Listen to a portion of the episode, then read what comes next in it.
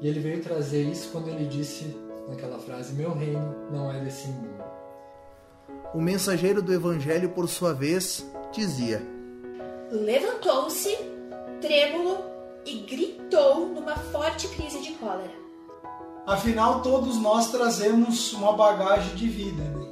O próprio Jesus disse: Vós sois deuses, podereis fazer o que eu fiz e muito mais. A fim de observar os progressos da sua doutrina e os exemplos nos corações humanos. Que possamos caminhar com o Mestre na direção que ele espera de nós.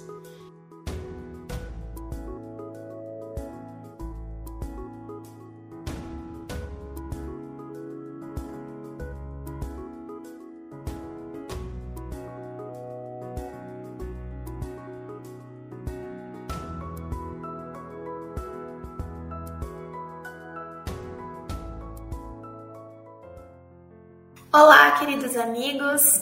Espero que estejam todos bem. Sejam super bem-vindos à Sociedade Espírita Seara de Luz. Bom dia, boa tarde, boa noite para vocês que estão nos acompanhando, seja ao vivo, seja depois na gravação do vídeo. Hoje é uma tarde muito especial, pois nós temos um convidado de longe que vai vir conversar com a gente sobre um assunto muito interessante Antes de chamar ele aqui, eu só vou dar um oi rapidinho para as pessoas que já estão aqui conosco, dando seus, deixando seus comentários. O Rogério já chegou por aí, a Neiva também. Boa tarde para vocês. A Mames está por aí. Oi, mãe, tudo bem? A Hilda também está por aí. A Igleia também já deixou seu boa tarde. Fiquem à vontade, pessoal, para deixar o seu comentário, temos o Everton Lopes também dando um, boa tarde. A Lili. Tudo bem, Lili? Enfim, vamos então acomodando o nosso pensamento, fazer a nossa prece inicial para eu chamar o nosso convidado de hoje. Então vamos pedir para os espíritos amigos que estão conosco no lar de cada um, que estão abençoando as nossas cidades, para que eles possam estar conosco nesta tarde de conhecimento, de aprendizado, na qual a gente não só aprende, como também divulga o Evangelho de Jesus, e que esses aprendizados possam calar fundo em nosso coração e nos acompanhar onde quer que formos durante esta semana. Te agradecemos, Deus, por mais essa oportunidade e que assim seja. Pois então, nosso convidado de hoje é o Carlos. O Carlos, ele é brasileiro, mas ele está morando em Miami já faz um tempo. Seja bem-vindo, Carlos. Tudo bem? Tudo bem. Tudo bem. Muito obrigado por essa oportunidade de compartilhar com vocês um pouco de reflexão. Nós é que agradecemos a tua disponibilidade de estar aqui hoje. Então, conta um pouquinho sobre a tua exposição. Se quiser já começar, fica à vontade. Muito Eu vou bem. ficar no, nos bastidores. Qualquer coisa tu me chama, tá bom? Tá, ok. Muito bem. A exposição de hoje é uma exposição que eu particularmente me emociono algumas vezes. Então, se a voz embargar um pouquinho, não se assustem. A gente vai falar da existência de Joana de Cusa. E a, como que eu vou conversar com vocês sobre Joana de Cusa? Vai ter um momento que eu vou explicar quem é Joana de Cusa entre as outras existências de Joana, porque a gente conhece o espírito imortal, principalmente através de Divaldo, de Joana de Ângeles. Eu vou passar rapidamente por umas duas ou três existências dela. Aí vou entrar na existência de Joana de Cusa, quando eu falo existência, eu estou falando já o espírito materializado num espaço físico, num tempo, com um jogo de relações interpessoais e tendo a sua história própria, até o momento que ele vai desencarnar. E vamos ver um relato muito importante dentro da nossa doutrina espírita, que nos é trazido pelo espírito de Humberto de Campos, através de Francisco Xavier. Para fazer isso, a apresentação vai ser sequencial. Alguns momentos eu vou pará-la, vou ler algum trecho, vou fazer algum comentário, volto para a apresentação. Mas isso não significa que vocês não possam interatuar com algum comentário ou se querem expressar alguma, alguma coisa que não ficou clara, ou até porque eu falei alguma palavra que já não é, ou é português de, fora de uso, ou já misturei com outro idioma. Podem, por favor, escrever aí, que Nicole vai falar: olha, tem gente perguntando porque ficou dúvida. Tá? Então, basicamente, vamos começar aqui. Nós temos como título O que aprendo como Joana de Cusa. Né? E coloquei no presente o verbo aprender. Né? E frisei. Oi. Desculpa te interromper, mas tu cancelou a apresentação. Se tu puder ah, compartilhar novamente. Ah, não brinca. Agora, por que, que eu cancelei, não sei. Vamos lá outra vez. Desde o começo que eu cancelei? É, tu cancelou tudo. Vamos lá. Não tem problema. Eu estou aqui no Windows, no Share. E já deve estar a apresentação aí, né? Foi, tudo certo. Então eu vou dar uma rapidinha começar outra vez aqui, não tem problema nenhum, tá? Então o tema da gente hoje é a vida de Joana de Cusa e vamos fazer umas reflexões e tirar algumas lições para a gente. Para fazê-lo, eu vou falar um pouco de Joana de Ângelo, o espírito imortal, algumas existências dela, e aí vou situar a existência de Joana de Cusa num espaço físico, geográfico, num contexto político. As pessoas estavam relacionando com ela para entender que essa existência é finita até o momento que ela vai desencarnar. Né? E a gente vai ler e vai interpretar um texto que vem através de Francisco Xavier, que é um texto de Humberto de Campos, sobre a vida de Joana de Cusa. Vamos então caminhar aqui na apresentação. E o título aqui que eu coloquei, O que aprendo com Joana de Cusa, eu queria que vocês assumirem esse verbo aí. Não só eu, Carlos, aprendo, como cada um aprendo com ela. Né? E por que, que eu estou sublinhando o aprendo e Cusa? Eu estou sublinhando o aprendo porque aprender não é saber, não é ter conhecimento.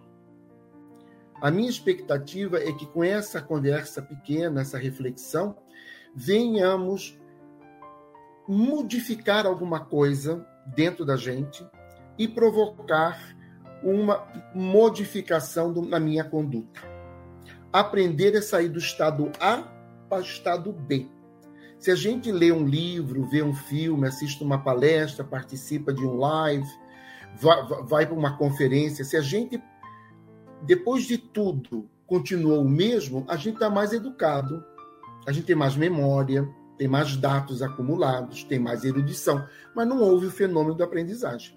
A aprendizagem e pedagogia é mudança de comportamento.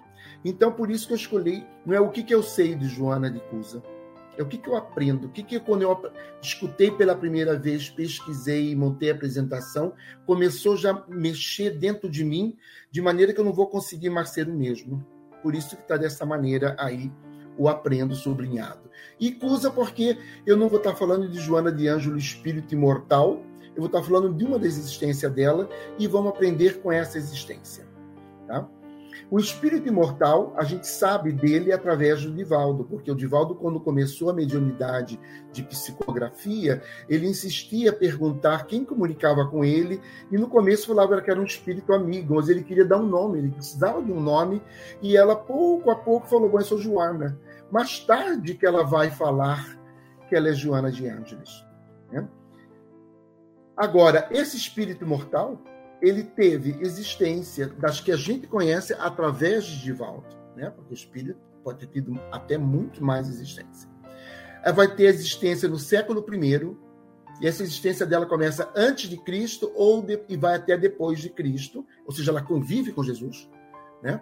E esse é, esse é, hoje em dia se fala muito da era comum, que é o depois de Cristo. Tem a existência de, que a gente sabe na doutrina espírita de Clara, né?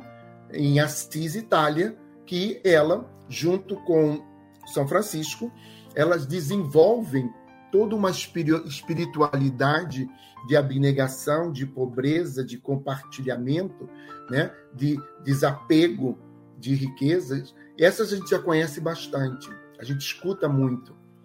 Existe a outra existência que, que a gente pode ter até lido na orelha do livro de Divaldo, sempre os livros de Divaldo na orelha, eles trazem né, um pouco da referência dessas existências, e essa é uma existência no México que eu vou colocar só duas fotos para que a gente veja como que essa existência teve um impacto lá de Joana de Ângelo.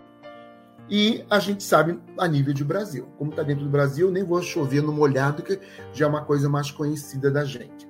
Olhando aí as datas, a gente está desde o século I até aqui a existência que a gente sabe, a que foi dada por Divaldo, que foi no século 18 e 19. Para a gente ver aqui nesse espírito imortal, só de Joana de Cusa, é importante que a gente saiba que na Igreja Ortodoxa, que não é a católica romana bizantina, ela é bastante conhecida no mundo oriental, no mundo de Turquia. Ela é bastante conhecida e ela é pintada desta maneira. Ah, nas Filipinas, hoje, ela aparece no mundo católico com essas roupas bastante bastante elaboradas, bastante ricas, vamos ver por que, que ela, ela, é, ela aparece dessa maneira, que o próprio Humberto de Campos nos revela a razão pela qual. Né? E na parte do México, só por curiosidade para alguns brasileiros, eu vou muito ao México, mais de 20 anos eu trabalho, na verdade, parte do ano no México e, e, e moro nos Estados Unidos. Aqui eu tenho quatro imagens para que vocês vejam. Aqui tem uma praça pública em Guadalajara com a estátua dourada. Essa é uma das existências de Joana de Ângeles. Aqui tem o dinheiro de 200 pesos mexicano, que ela aparece, ou seja, ela é bastante difundida no México, né, como personagem histórico, filosófico, foi poetisa, poeta, né, foi freira também, abadesa, e tem essa casa grande, que é uma fazenda, e nessa fazenda ela viveu, e aí tem um museu. Ela também tem museu. Tá? no caso. Isso é só como curiosidade para a gente, que a gente vai aterrizar mesmo em Joana de Cusa. Bom, que sabemos de Joana de Ângeles como espírito? Que comportamento? Porque Joana de Ângeles está sabendo agora, século 20 e 21. Né? Ela já não nasceu assim no seu estado de purificação, no seu estado de espírito alto, ela passou por um processo. Eu quero que a gente visualize, porque se vamos no século I, ela vai ter algum comportamento que ainda está bem próximo do nosso. Né? Mas o que, que, sabemos de Joana de Ângelo, esse espírito imortal? É, a gente sabe que ela diz palavras meigas, sim. Aí tem uma, toda uma série é, de psicografada de, de, de, livros, mais de 15 livros, né? a psicologia transpessoal. A gente sabe que ela, ela é portadora de uma voz suave e doce, porque assim aparece né? que ela nos faz perguntas profundas, não são perguntas superficiais. Ela vai lá no âmago da gente como ser humano e dá a, a, a pontilhadinha para a gente despertar. Né? Ela responde com assertividade. Ela não é agressiva, mas ela é muito assertiva. Ela é doce, ela é meiga, mas ela fala direto. E não, fica, não dá umas rodeadas, não. Quando tem que puxar a orelha, ela puxa. Né? Como que chegou esse espírito a esse ponto? Né? Essa, essa qualidade moral, essa legitimidade. Né? Ela é quase uma mãe quando fala com a gente. Hum? Ela vai irradiar essa combinação moral e intelecto de ternura e sabedoria, ou seja, essas duas alas, essas asas de anjo aí, estão bem desenvolvidas, moralidade e intelectualidade, né? e os conceitos que ela vai dando para a gente são sempre de categorias muito elevadas e profundas. Né? Elas, ela nos ensina a compreender e amar o próximo e dando várias situações e reflexões para a gente. Ela nos educa a, a ação do bem. Né? Nos intui a ter paciência e dedicação que é uma coisa difícil, é uma virtude difícil. A gente entende, a gente fala, a gente medita, a gente pratica pouco a pouco e, pum, perde a paciência. Ou desiste de alguma causa nobre, de uma dedicação. Ela nos dá claramente, através dessas existências dela, e quando a gente estuda a história, que esse espírito foi evoluindo, evoluindo, evoluindo e chegou nesse patamar de um espírito de alto calibre e elevação. Né?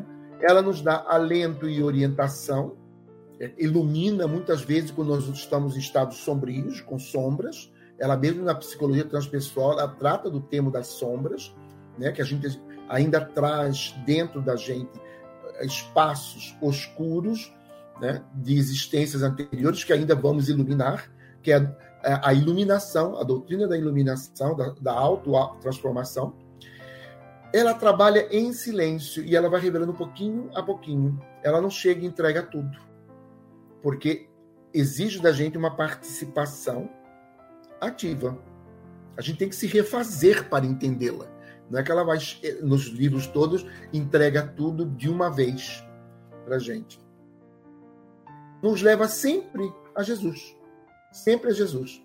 E assiste Jesus na tarefa redentora do reino do céu. A gente sabe disso através da, das psicografias e através de texto também que aparece uh, dela e nos livros. E tem uma lealdade, uma fidelidade, né? É, esse compromisso com o divino. Por que, que eu estou colocando Joana de Anjo agora? Que a gente já vendo já um espírito num estado bastante evoluído, caminhando numa perfeição grande.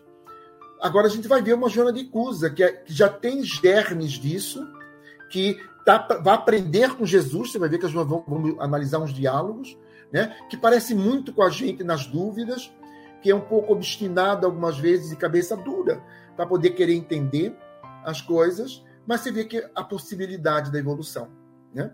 Então por isso que eu saí do espírito agora esse imortal, eterno que está por em cima de tempo, espaço e contexto para poder aterrizar agora num espírito já encarnado. E vamos com a Joana, né? Então, a Joana, o seu contexto histórico. Eu estou falando aqui para gente que ela vai de antes de Cristo até um pouco depois de Cristo. Então ela pegou esses imperadores. A gente já estudou na história, eu já vi o filme, né? Tibério, Calígula, quem não viu o filme ou soube de Calígula? Cláudio e Nero. Porque ela, ela vai desencarnar já em 68, mas ela pega Nero desde 54. Calígula e Nero é muito conhecido e muito estudado no Brasil, quando a gente estuda história. Né? Cada um com suas características de espíritos bastante fortes, bastante dominadores e com tonalidades muito perversas. É isso? E ela, então, essa é a época que ela está vivendo, que é a dinastia Júlio-Claudiana. E no ano 68. Então, o que sabemos desse contexto histórico para entender o texto de Humberto de Campos bem, que é um texto curto de três páginas e meia, que o Império Romano estava governando Israel é a época de Jesus. A gente sabe que a nação de Israel e algumas adjacentes, ela era governada por uma tetrarquia. Havia quatro, no caso, quatro imperadores. Tá? E um dos tetrarcas, que é o que interessa para a gente, porque é mencionado por Humberto de Campos, é Herodes Antipas, que não é aquele Herodes, o grande, o papai, é o Antipas. Né? E Herodes tinha a Galileia e a Pérea, duas regiões que eu vou mostrar no mapinha rapidamente aí, só para a gente entender a história. E dentro da Galileia está Cafarnaum, né? que é o entreposto comercial e de atividade pesqueira. É aí que vai aparecer Joana de Cusa, o seu esposo, o nome dele, sobrenome, era Cusa, por isso que ela é Joana de Cusa, né? porque, porque quase sempre o segundo o seria o sobrenome, ou é a cidade, né? Jesus de Nazaré, ou então vai ser é, filho de alguém, né? Simão, e vai dar o nome do pai, alguma coisa assim. Ou Tiago, o nome do irmão. Então, Cusa, que era o senhor, casado com Joana, ele era intendente, que era uma entidade política, né? que se reportava diretamente a Herodes. E ele cuidava de Cafarnaum, que era essa cidade onde estavam os dois. Esse império, porque eram quatro imperadores, era uma tetrarquia, né, valorizava muito e extremamente a figura humana masculina, tá? havendo a submissão da, da mulher muito mais forte do que hoje, já depois de 20 séculos de movimentos de conscientização, liberação. Tá? os papéis eram muito limitados, tinha muito pouco contato com o público. A mulher, ela não saía sozinha, né? Ela não tinha muito contato com o público. E o que ela podia fazer era muito, muito restrito. E por que, que estamos colocando isso? Porque essa Joana de Cusa já era uma mulher de dianteira, de vanguarda. Tá? A gente vai chegar a ela. Então aqui nós estamos só para poder, nós estamos aqui só para poder ver. Aqui está Tel Aviv com, com Jerusalém, né? Aqui está todo o circuito da, da Galileia. Aqui está um famoso lago grandão. E aqui está Cafarnaum. Sim? Você vê que Nazaré está aqui perto. Isso é só para a gente poder entender bem essa história. Né? E, claro que tinha que atravessar o mar Mediterrâneo para chegar em Roma, porque era o Império Romano que dominava as outras extensões. Como que a gente sabe que existiu Joana de Cusa?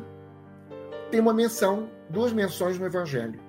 E eu estou colocando as duas menções. Uma está em Lucas 8,3, que vai dizer assim: E sucedeu depois disso que ele percorria cada cidade e aldeia, ele aqui é Jesus, proclamando e evangelizando o reino de Deus. Os doze com ele, são os doze apóstolos. E algumas mulheres que haviam sido curadas de espíritos maus e enfermidades. Naquela época se falava de espíritos é, é, demoníacos, endemonizados, é isso? Demônio, que a gente hoje já fala de obsessões, obsessores, obsidiados, né?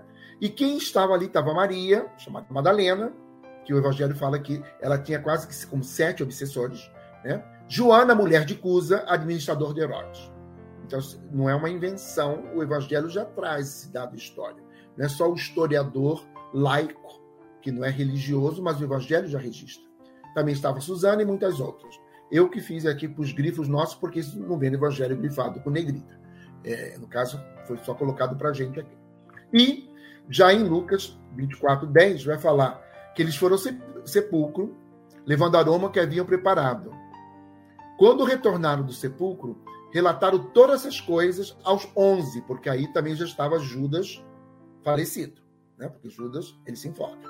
Então Jesus já foi retirado aí, já não está mais no sepulcro, não está mais no túmulo lá. E elas vêm contar. Quem que eram elas aí? Maria Madalena, Joana, Maria de Tiago e os demais que estavam com eles. São as duas únicas menções que a gente tem em termos de evangelho.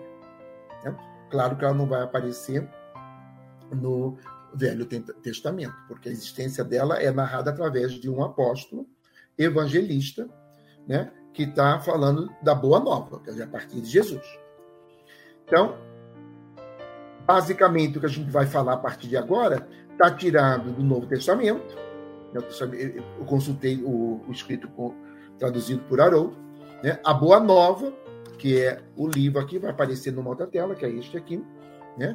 Tem um livro também que fala das Joanas Existência, que também é bastante recomendável, que é o livro aqui de César Bragside e de Valdo Pereira Franco, que eu simplifiquei aqui para poder caber na, na tela, DPF, de Valdo Pereira Franco. E também tem o outro, que é Celeste Carneiro com Divaldo, que é a veneranda Joana de Anjos e vai passar por essas existências. Esse seria o fundamento. E da internet foi só o que eu teria que é histórico, que não está nesses livros, para a gente contextualizar. Tá? Aqui estão os livros para que a gente possa ver aí. Imagino que em bibliotecas de vocês, em livrarias se encontra com muita facilidade, porque em português. E aqui está. E eu coloquei sempre aqui uma orelha do livro, para ver que nessa orelha, se a gente lê devagarzinho, muitas vezes a gente quer ler rápido o conteúdo, brinca, né? é, pula, brincar em espanhol, pula a orelha, a orelha do livro e não vê que está falando das várias existências, e aí está mencionada Cusa, por exemplo. Tá? Então, o que, que a gente sabe a partir do relato já da história, né, dada por Humberto de Campos, já estou agora dentro da parte do texto espírita, né, o que, que a gente sabe do, de Cusa, desse esposo? Né? Ele não aceitava, e vem falar até que não tolerava o evangelho. Porque Joana de Cusa mencionava Jesus na casa. Lembra que a gente está no Império Romano, politeísta. Sociedade grega, politeísta. Você tem só a, a sociedade hebreia, né, os judeus, que são monoteístas e embrionários. Né? Ele repartia suas preferências. Quando ele, ele, era um, ele era intendente, um homem político. Quando convinha, ele jogava a sua fé para o lado judeu. Ficava monoteísta. Quando convinha, ele ficava politeísta com os romanos. Com isso, ele ia garantindo uma tranquilidade financeira, a vida era rendosa, né? porque ele se mantinha no poder jogando os dois partes. Então, essa era a figura do esposo aí. E o próprio Humberto fala que ele era leviano e indiferente. Claro que então já vai ter uma relação matrimonial um pouco sacudida, balançada, estremecida. Né? E o seu espírito, todas as palavras que estão aí são palavras do texto, não tem nenhuma palavra minha, tá? É, mostrava uma certa ignorância, principalmente para coisas mais transcendentais.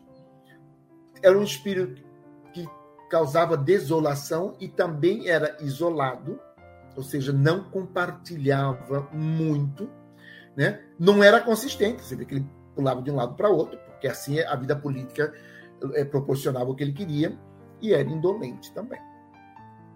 O que, que a gente sabe do relato, antes de entrar nos textos que vamos analisar, é que ela, a Joana de Cusa, nessa existência, na época desses imperadores, ela já tinha um caráter nobre, ou seja, já é um espírito que a moralidade foi trabalhada, né? Ela tinha uma rara dedicação. Que essa rara? As mulheres não costumavam sair. Ela acompanhava Jesus em todas as suas é, conversas e todos os seus sermões e predicação, né? No lago, na montanha, e ela andava entre, ia com uma serviçal, porque ela era da alta sociedade, Aí visto, você vê que até hoje as imagens do santo que foi mostrado, que você vê na Filipina, ela está super decorada, ela é bem pomposa, ela é da alta sociedade. Né? Mas é interessante que é, é um período onde ela tem muito dinheiro, que é um período de grande provação, a gente sabe no mundo espírita que ter muito dinheiro é muito provação, mas ela já tem esse caráter nobre. É, ela subvencionava, ela ajudava financeiramente os apóstolos em suas reuniões na parte alimentar, essas coisas todas. Ela tinha uma verdadeira fé, a alma dela era sensível, né? Ela era uma discípula do Evangelho, corajosa de apresentar-se em público. Imagina, naquela época as pessoas, muita gente em farrapo, muita gente com roupas que seguramente ela se destacava pelo seu penteado, pela, pela sua maneira de falar, essas coisas todas. Né? E ela era digna, ela fazia um bom trabalho. Em casa, essas são as palavras que caracterizam no texto e que vai ter muita importância para a gente, porque Jesus vai interagir com ela para que ela possa ver essa realidade e como trabalhá-la. Né? Ela tinha amarguras de sabores íntimos, contrariedades, padecimentos, temores, lutas e desgostos frente à divergência religiosa do esposo, não se sentia compreendida, tinha receio e dúvida até onde ela podia compartilhar as coisas que ela estava vivendo, essa autotransformação, essa eliminação ela tinha dificuldade para o entendimento recíproco no lar. Ela mesma tinha dificuldade de entender o esposo, não só o esposo de entender ela. E é um espírito ah, que vivia atormentado, porque ela vai buscar Jesus na casa de Simão Pedro para falar com ele sobre a situação dela. E ela vai chegar e falar para Jesus: Eu quero sair dessa família, eu quero sair dele e seguir, quero ir seguir com você, Jesus no caso, para poder é, continuar nessa, nessa, nessa pregação, nessa divulgação da Boa Nova. Né? E ela questiona por que, que a gente não pode impor os princípios cristãos. Por que, que essa tolerância de Jesus? Por que, que essa. Para ela parecia alguma vez uma passividade? Por que, que não pode falar assim é? Você vê que ela, ela, ela tinha esse espírito impaciente naquela época, não é a Joana de Ângeles sublima de agora, né? Ela tinha essa, essa, essa ebulição dentro dela, essa, intranquilidade, né? embora ela soubesse que o conhecimento das coisas do pai, mas ela via como está à margem da sociedade, tem que entrar, né? não pode ficar assim ao lado, tem que se a sociedade é um ciclo, tem que ser como uma secante, não tangenciar. Então ela tinha essa preocupação. É interessante observar isso e aprender dela como que ela fez essa trajetória, essa evolução até agora, né? Aqui Vou colocar para vocês um pequeno diálogo entre Jesus e Joana para a gente perceber esse espírito encarnado e o drama que está vivendo e como que Jesus aborda essa situação, que aqui tem uma aprendizagem grande para a gente, para a gente pensar como que eu vou abordar a minha vida, né? E não só saber historinha, né? Então aqui tenho, ele fala, Joana, só há um Deus, que é o nosso Pai. E só existe uma fé para as nossas relações com o amor do Pai, com o seu amor. Ele não está falando de doutrina, ele não está falando de religião, ele não está falando de templo, ele não está falando de mais. Ele está falando que não existe mais de um. A sociedade é poligâmica. É, é, é, uma sociedade de, de, de é, não só poligâmica, mas de, de, de crença né, politeísta. E ele vai falar que a fé é uma, não o sacramento, o, a, o ritual, o, a oração, né? o, a, o ato o ato sacramental em si, o, não, ele fala de uma fé. E ela fala, ele fala Jesus para ela, todos os templos da terra são de pedra.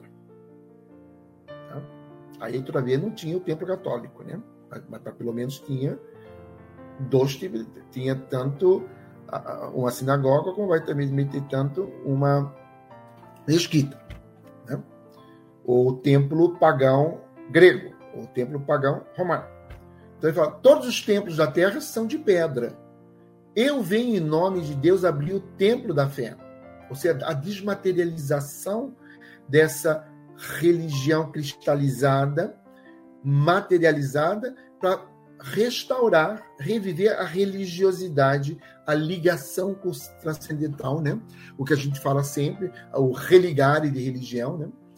A fé viva no coração dos homens, ou seja, sai do mundo externo e eu estou falando desse Deus, essa religião, essa fé dentro, desse reino que não é o de fora, é o de dentro.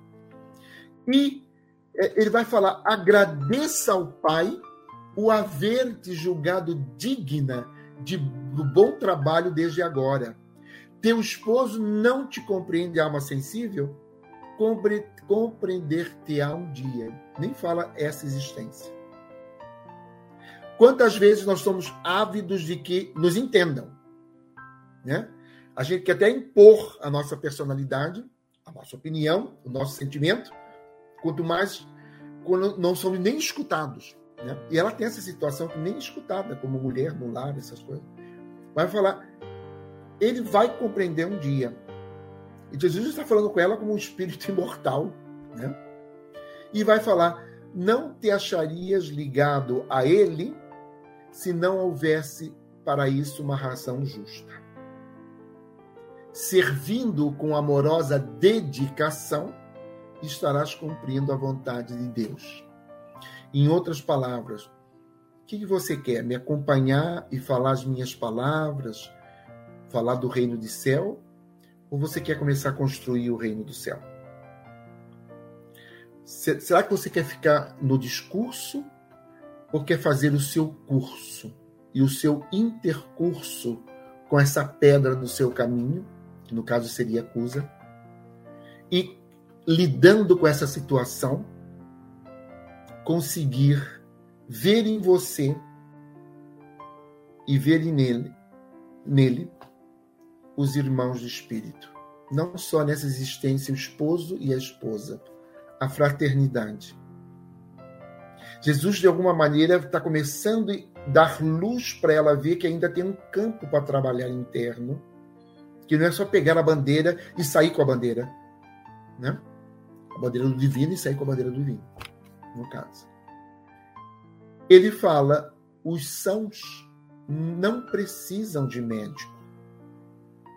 Não podemos colher uvas nos abrolhos, mas podemos amanhar o solo que produziu cardos envenenados, a fim de cultivarmos nele mesmo a videira maravilhosa do amor e da vida. Aqui tem umas palavrinhas um pouco esquisitas para gente, que não é domínio coloquial e do dia a dia, né?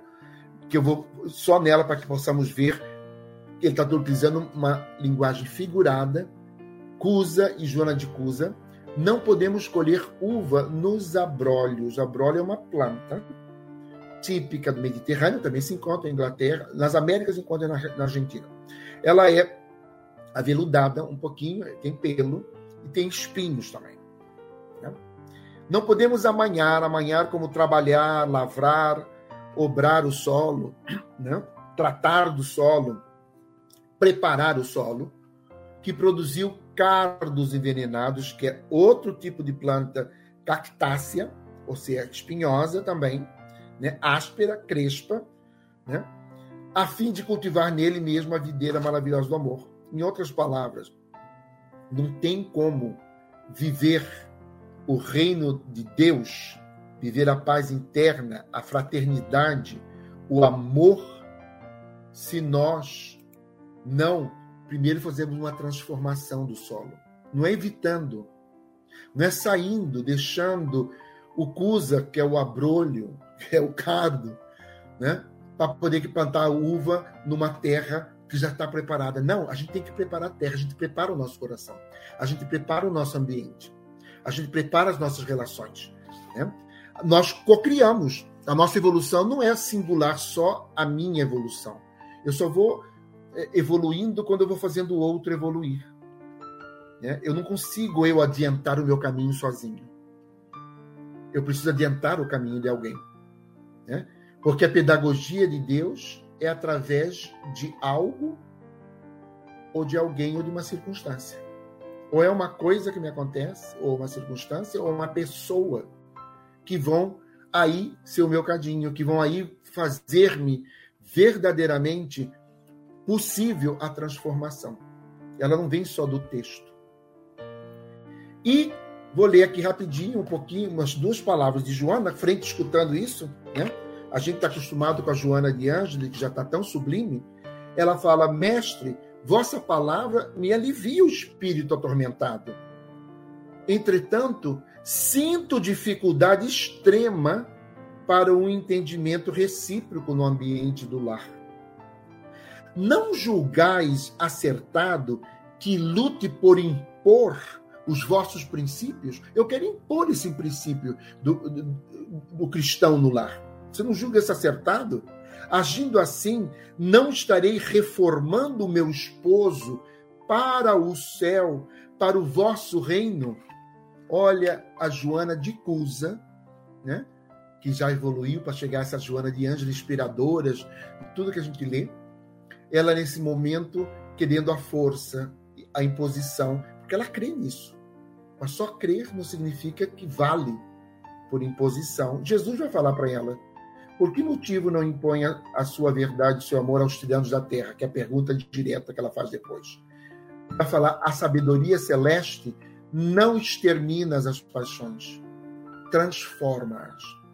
Não tem como chutar a pedra do caminho ou enterrar a pedra colocando mais terra em cima eu tenho que lidar com a pedra, eu tenho que burilar essa pedra, que quando eu vou burilando, eu vou burilando a mim mesmo, até chegar ao ângulo que eu possa passar e a pedra já não está no meu caminho.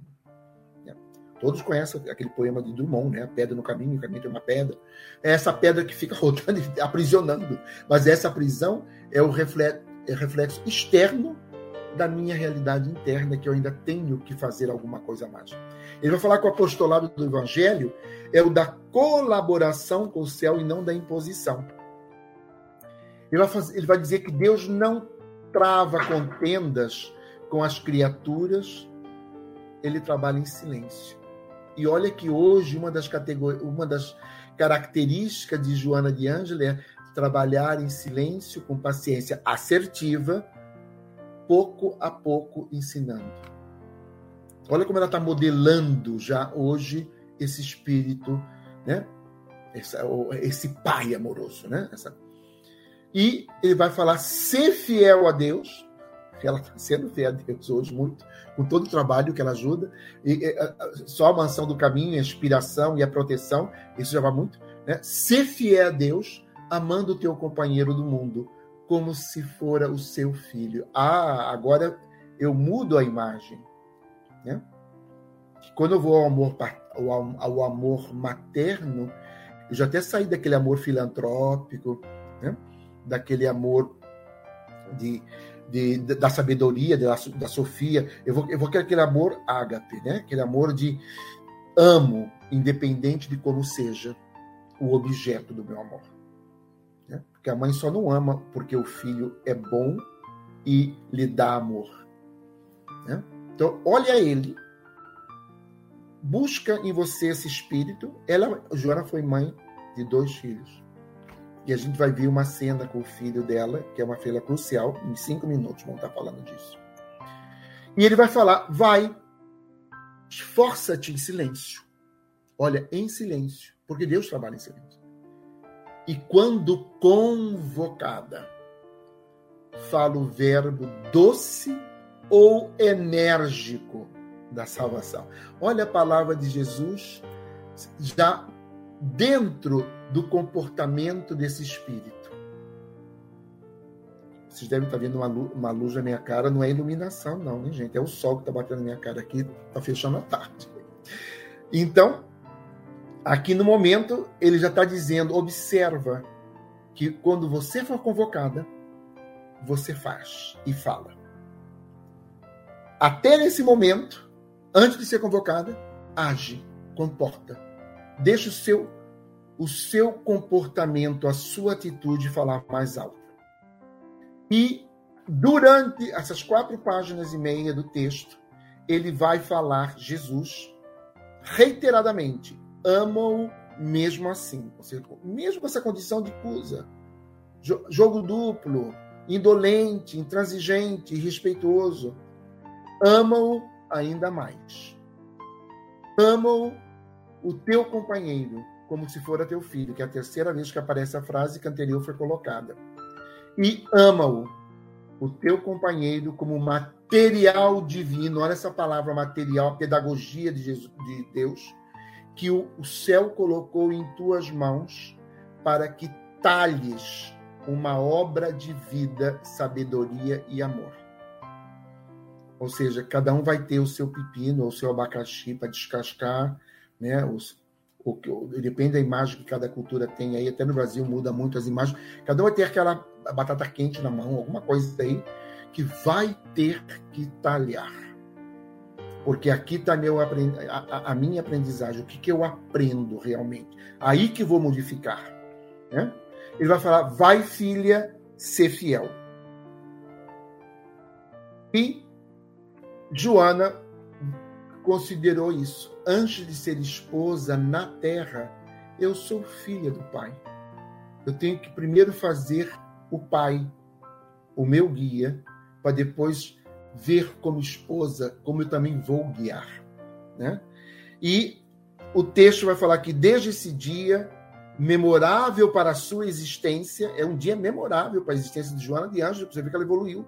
A mulher de Cusa, naquela existência do século primeiro, experimentou na alma a claridade, ela até aparece depois como clara, constante de uma resignação sem prova ao bom trabalho e sempre ativa para a compreensão de Deus. Ou seja, não é o conformismo passivo, né? Porque aqui tem três palavras: resignação, bom trabalho e sempre ativa.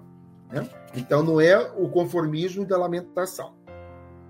E aqui vem num momento da história onde vai mudar a estrutura de poder, porque tudo é efêmero, tudo passa, tudo acaba, né? Tudo é perecível. E ao modificar a estrutura de poder, claro que Antipas, Herodes, claro que o intendente Cusa perdeu a situação, perdeu o cargo, né? E perdas de recursos materiais muito grandes vão ocorrer aí. Ora, frente a uma crise, uma crise dessa, frente a perdas, geralmente nós seres humanos temos dois movimentos: este ou este. O primeiro, ou eu vou ser rebelde e vou ficar chutando a pedra, vou ficar lamentando, vou ficar cristalizando essa dor, vou eternizar a dor em sofrimento, né? e não vou ter o reino do céu. O reino do céu é a tranquilidade passiva, a claridade, essa claridade que ela teve dentro, que pouco importa por onde vai, essa claridade, essa certeza, essa fé construída está dentro, ou vai transformar e libertar-se. E aqui Cusa vai optar pela cristalização e Joana consegue sair pelo caminho de transformação e libertação. O que a gente sabe dela? A claridade constante, o ensinamento ficou gravado na alma, a aceitação e resignação frente à existência passageira consistencial. Ela é, antes de tudo, filha do pai. Ela é somente agora esposa do, esposo, do marido. Prontidão para o trabalho. Ela não tem mais recursos. Ela começa a trabalhar, cuidar de filhos alheios, trabalhar em casas alheias, né? fazer limpeza. Ou seja, uma mulher da sociedade alta, mas ela tinha dentro a claridade da função dela. Ela tinha dentro que essa transformação era libertadora. Né? Ela sentiu que ela era missionária. A luz, né? sagrada e oculta, ela guardava e quando era possível, ela emanava. Quando convocada, ela emanava. E pelo trabalho, ela emanava. Ela passa a ser uma escrava, mas diz: esse aqui, escrava desse momento, não é nada. Eu sou escrava devota a Cristo. É diferente quando a escravidão é terrena que nos impõe. Aqui é a escravidão escolhida. Então é ativa, é uma resignação ativa. Né? E ela começa a desenvolver todos esses embriões de virtudes eternas e as transformações de dores que, com a sublimação, passam a ser hinos de triunfo silencioso diário ela passa a ter uma alegria sincera com uma vida pobre. Saiu da vida atormentada de mulher rica para uma vida alegre, precária. Essas palavras todas são do texto, volto a recalcar, não sou eu interpretando o texto. Tá? E isso motiva para quem lê o texto voltar e ler outra vez, ou para quem não leu ainda, falar, eu quero agora saber mais, para poder transformar melhor. O que a gente sabe do marido frente à situação? Dívidas imensas. Ideias odiosas de vingança. Que ele não se conforma, ele está cristalizado. Tá? A vaidade toda ferida. Ele tem moléstias grandes que vão consumindo o corpo dele. Né? Aí vem a palavra vermina o seu corpo. Ele vai desencarnar. O falecimento do corpo dele é numa noite de sombra tempestuosas, porque é um espírito sombrio, né? tem miasmas no ar, o entorno é sombrio. E vamos chegar aqui na descrição, no ano 68, a gente está caminhando já quase para o fim. Então vamos ver Joana envelhecida. Olha que poético o texto de Humberto de Campos, hein? Quando a neve das experiências do mundo alvejou os primeiros anéis da fronte de Joana, os caracoladinhos, encaracolados, as neves da experiência do mundo. Super poético, profundo isso. E uma galera romana, que é a embarcação, não é a galera, a quantidade de gente gritando aí no futebol, né? A embarcação romana conduzia Joana em seu bojo, naquela parte, aquela parte como a barriga da embarcação, né? A parte arredondada na qualidade de serva humilde. Ela é levada para Roma porque ela vai ser é, colocada e incendiada. Ela, como os romanos naquela época faziam com os cristãos primitivos, tinha tanto devoramentos como também é, fogueiras, etc. Já que o soldado, que é o verdugo dela, né? o soldado, o algoz, o Carrasco, no caso, ele fala abjura. Abjurar é fala que você não segue Jesus. Faça a contradição do seu discurso e livra-se, fica salva. Ele fala abjura, o soldado fala para ela abjura. O soldado vai desafiar e o filho é levado para ser incendiado também. Ela está com um filho e ela está aí. Esse filho começa a pedir para ela abjurar. Né? E sabe como que é a mãe, né? Como que sente isso no coração. As rogativas do filho são espadas de angústia que lhe retalham o coração. aqui tem uma frase do filho que dói. Eu imagino que quem é mãe que está escutando dói. Repudia Jesus, minha mãe. Não vês que nos perdemos? Abjura. Abjura por mim, que sou teu filho. É forte. Muito, muito, muito forte. Nesse momento, ela tem uma retrospectiva, tem um parágrafo muito bonito que eu quero que vocês leiam. Eu não vou ler tudo aqui, porque tem que deixar o sabor para vocês voltarem para o livro aí e ter esse prazer que eu tive lendo essas palavras. Ela pensa na vida de Jesus, na vida de Maria, o que ela passou com Jesus, e ela escuta essa voz, né? Vai, filha, ser fiel, que foi o que Jesus falou para ela. Ela olha para o filho e fala que não. Que ela tem que seguir Jesus. É preciso ser fiel a Deus. Ou seja, essa Joana de Ângeles, hoje tão fiel, ajudando a, a, desenvolver a fraternidade, a desenvolver a doutrina, a desenvolver esse amor incondicional aqui com a gente, terra, ainda caminhando para essa regeneração né? ela já tinha lá dois mil anos, dentro dela essa claridade que Humberto fala que é eterna. É preciso ser fiel a Deus. E ela já nesse momento, sabe que vai terminar queimando o corpo todo, né? Nesse momento, o soldado lá atiça, lá provoca e fala: O teu Cristo soube apenas ensinar-te a morrer? É só isso que você aprendeu?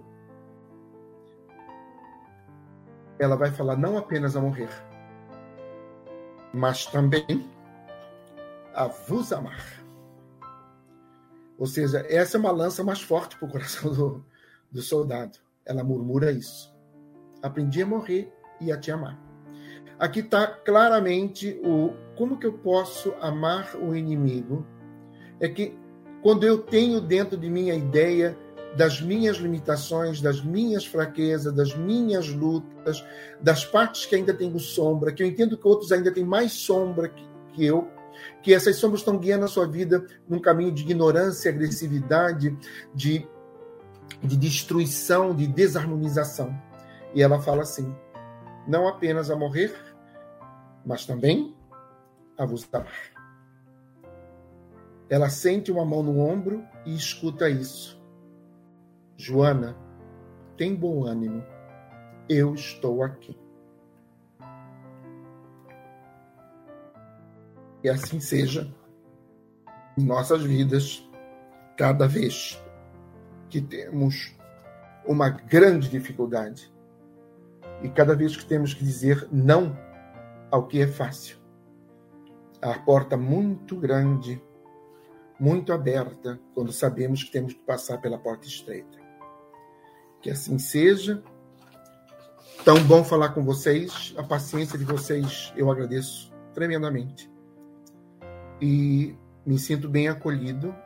Pode estar seguro que Nicole representa a Sociedade Espírita Seara da Luz no grupo de estudo que a gente tem nos domingos. Ela me conheceu aí, por isso que ela pediu que eu viesse falar com vocês. Ela os representa muito bem. É muito carinho a participação dela. Obrigado aí. Fica aí com um grande, grande abraço aí para vocês. Nicole. Cara, não sei nem o que te dizer, Carlos. Foi muito legal a tua exposição. O pessoal aqui tá curtindo muito. Vou te colocar dois comentários. O Rogério disse que foi excelente, que foi muito aprendizado. E a Egleia também, gratidão pela linda exposição. E, e, realmente, assim, foram informações muito valiosas que acho que todos nós vamos com certeza levar para o nosso dia a dia. Então, gratidão por tudo. Queridos amigos, depois dessa exposição, acho que não precisa nem de prece, né? Porque já foi tudo isso uma linda prece. Então, que todos tenhamos uma ótima semana e até mais!